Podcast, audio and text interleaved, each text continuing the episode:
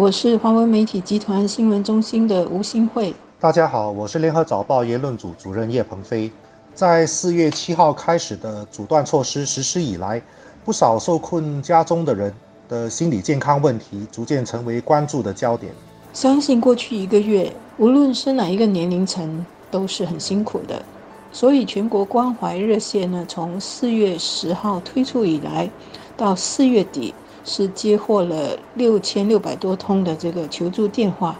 等于是平均每天有三百八十通。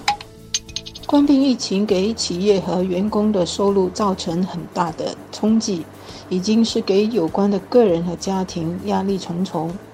再加上这段期间需要守在家里，以及这段期间面对了生活上的许多不便，造成了精神紧张、烦躁心理，以及老人家感到孤独、感到和家人朋友隔绝的那种无助和恐慌，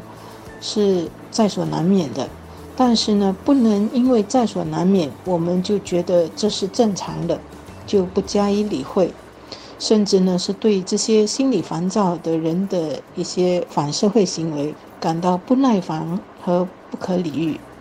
像这样的人呢，是需要我们关注的。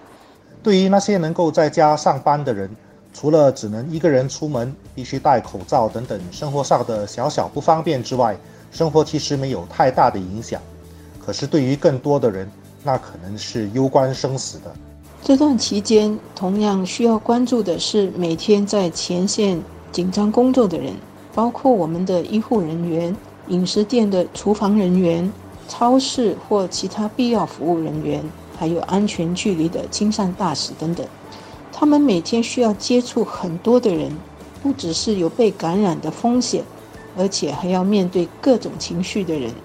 希望这些人员的公司和机构都能够照顾到他们的心理健康，而我们呢，作为他们服务的受众，也要多给他们精神上的鼓励，少给他们我们的坏心情、坏情绪、坏脸色。还有一组人需要关怀的是，有不少的慢性病人，慢性病呢也会产生一种心理压力和情绪。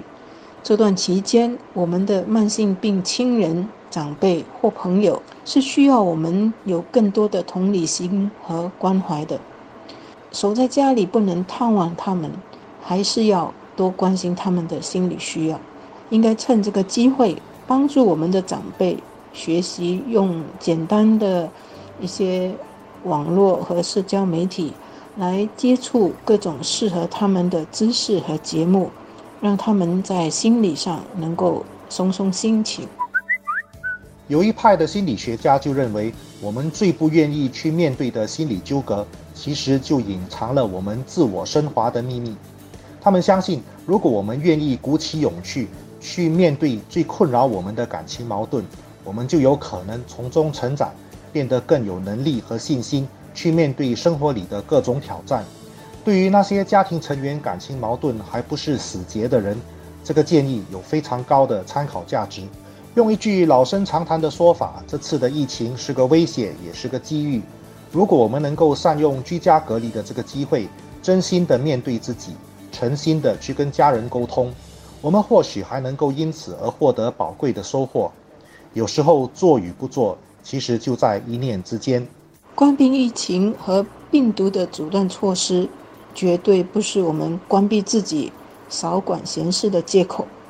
其实呢，多关心和帮助我们身边的人和朋友，也是一种心理健康的建设。